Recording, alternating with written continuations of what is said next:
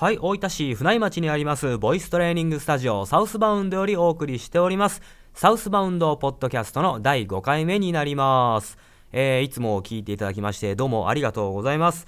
今回はですね、えー歌に使える声ということで、まあ、あの、より身近なカラオケという、まあ、テーマでお話をしていきたいと思います。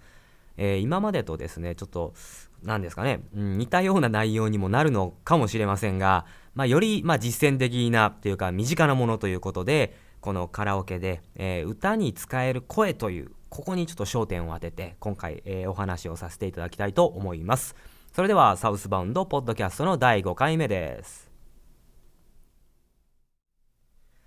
はい、えー今回はあのカラオケというテーマなんですけれども、あの私あのこういう仕事をしていますと、えーやはりと言いますか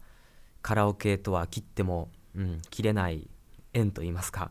まあそういうものがついて回るわけですよね私自身はもうあまりカラオケはちょっと最近行ってないんですけれどもまあその飲んだりした時とかこうだべってる時にカラオケでとかっていう話を聞くわけなんですね。えーまあ、例えばなんですけれども、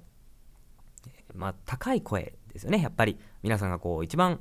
まあ一番というか 一番まあこの質問が多い内容なんですけども高い声が出るようになりたいとか、うんあのまあ、逆に私高い声は出るんですっていう方もいらっしゃいますし昔高い声が出ていたのに最近出なくなっちゃったっていうような、まあね、お話も聞くわけです。まあ、いずれにしろその高い声というものが絡んでくるんですけれどもここがですねやっぱりその難しい問題でしてじゃああのまああまりそのカラオケに行ってあのこんな野暮なことは言いませんけれど、まあ、カラオケはねこう楽しむ場所ですんで、まあね、一生懸命こう練習するのはトレーニングだけで十分なんですが、まあ、私はそのそういう中でちょっとまあいつもこうあんま言わないですけどね思うのがじゃあ高い声が出ればイコールうまいということになるのかということなんです。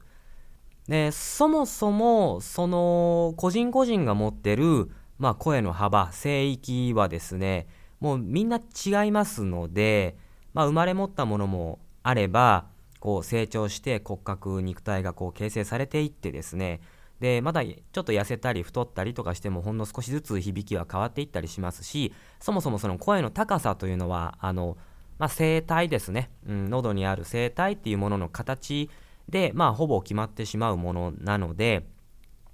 特にまあ高い声はまあトレーニングをして、うん、やればあのまだまだ自分の持ってる能力をフルに使えてない部分がありますんでね。その高い声が出る可能性っていうのはもちろん十分に隠されてるわけですがその、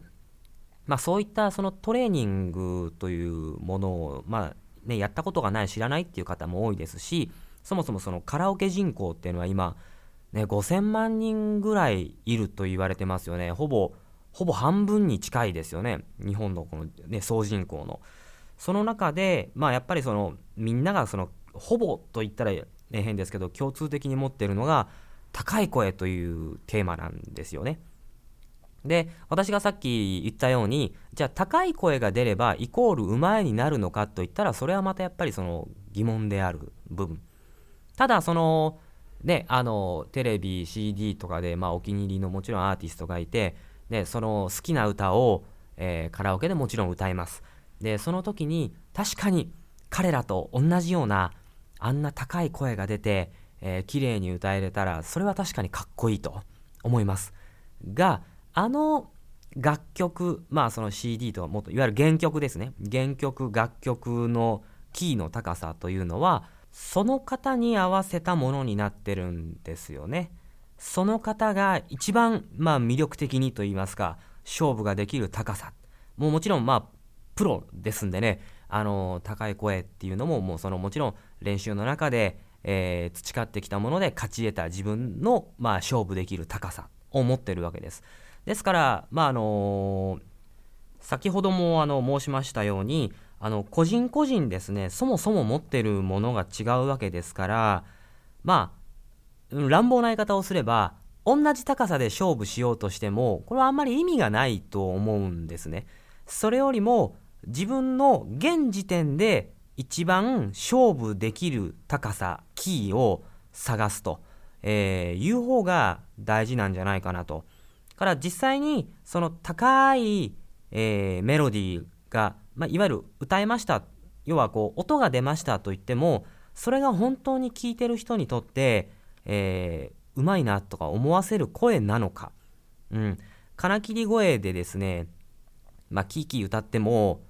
うん、それはなんかこうもう本当に無理して高い声出してるだけであって、うんまあ、本当にいわゆるそのメロディーを演奏してさらにその上に言葉を乗せてというちょっと本来の歌からちょっと外れてる行為なんじゃないかなと私は思うんです。それはまあその歌ってる本人は気持ちいいとは思いますけれども、まあ、歌ってやっぱりその聴いてる人がいてなんぼですし、まあ、ボーカルっていうのはその、ね、そのいわゆるバンドの編成の中で唯一言葉というものを、えー、聞いてる人に対してこう意味何かメッセージを発信できるという役割を持ってますんで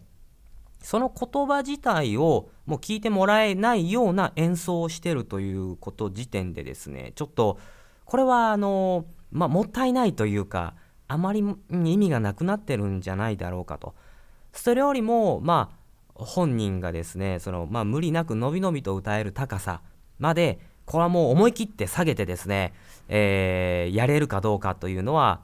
うん、これはもう、その、ね、えー、いわゆる英断ができるかどうかっていうのは、もう非常に大きいことだと思うんです。ですから、あのー、先ほどね、あの私がもう言いましたように、えー、まあ無理して高い声出したって本当にしょうがないですし高い声が出るイコールうまい。それはちょっと違うお話なんじゃないかなと。だからあの無理に要はあの原曲通りに元気でですね歌う必要はないと、えー、ここをちょっとですね分かっていただければカラオケってもっと楽しく面白くなるんじゃないかなと思うんです。あのーカラオケの練習をねもちろん一生懸命やられてる方もいらっしゃいますけどあのもっともっとこう楽しくやるためにはあの自分が無理なく歌えるもの、うん、高ければ下げればいいし低ければ少し上げればいいしと、まあ、そうやっていく中で、まあ、ボイストレーニングっていうのはそういう部分っていうのが大きいですからあの自分のいわゆる体の中から出てくる良い声っていうのはいわゆる使える声であって使える声というのはいわゆる聞いてる人に対してちゃんと聞いてもらえる声、えー、聞いてる人が耳障りでない声というものなのでまあその中であのー、まあやっぱりうまいというような表現が出てくるんじゃないかなと、まあ、思うんですね。ですからあのー、まあ何べんも繰り返しますが無理して高い声を出す必要はないです。えー、まあ、これトレーニングしていけばですねその半音なり全音なり、えー、高さ使える声っていうのは少しずつ広がっていきますから今は無理せずに自分が無理なく歌える高さまで、まあ、下げるなりしてですね、えー、気持ちよく歌っていただきたい。その方が伝わりやすいですね、うん、気持ちよく楽しく歌っている方が、えー、聞いてもらいやすいということで、えー、ね、これが、まあ、いわゆる使える声、うんえ、ということなんじゃないかなと思います。これをあのカラオケというところにフォーカスして、え、ちょっとお話ししましたけれどもこれあのぜひですねあの、まあ、自分のやっぱりその声域声の幅っていうのを知ると一番楽なんですけれどねあのそこはちょっと難しいなということであればあの自分がいつも歌ってる好きな曲をキーを上げたり下げたりしてあこれならいけるとかって絶対あると思うんであのいろいろ試してみてもらえるといいんじゃないかなと思います。はい、はい、今回のテーマはいかがでしたでしょうか？えー、あのまあカラオケですんでこれはもう本当に楽しんでやっていただければいいと思います。えー、ストレス発散でわーっとね歌って楽しいとかっていうことはもちろんあのー、ねありますんで。もう無理に無理にそのうまく歌おうとかっていうする必要もないんですけれど、まあ、もしご自分がもっともっとうまく歌いたいなとかっていう、まあ、いろんな悩みが、ね、あるんであればまずはその自分の声のことを知る自分の能力的なものを知るっていうことがもしかしたらそのうまさに直結する一番早い道なんじゃないかなと思います。えー、まあ、今回はその身近なカラオケというところにですねあのお話をしましたが、えー、これはもうどんな場面でも同じだと思いますそれは高いとか低いとか関係なくですねそのまあ落ち着くとか落ち着いて喋るとかですね まあいろいろ要は自分のその声のことを知るということですねこれが一番もうあらゆるところに跳ね返ってくるものですんで、えー、まあ今回もこの聞くトレーニングということであのね、えやってきましたけれども、またこの次も第6回目もまた新しいテーマを用意してお話をさせていただきたいと思います。はい、それでは、えー、ボイストレーニングスタジオサウスバウンドの吉岡でした。ありがとうございました。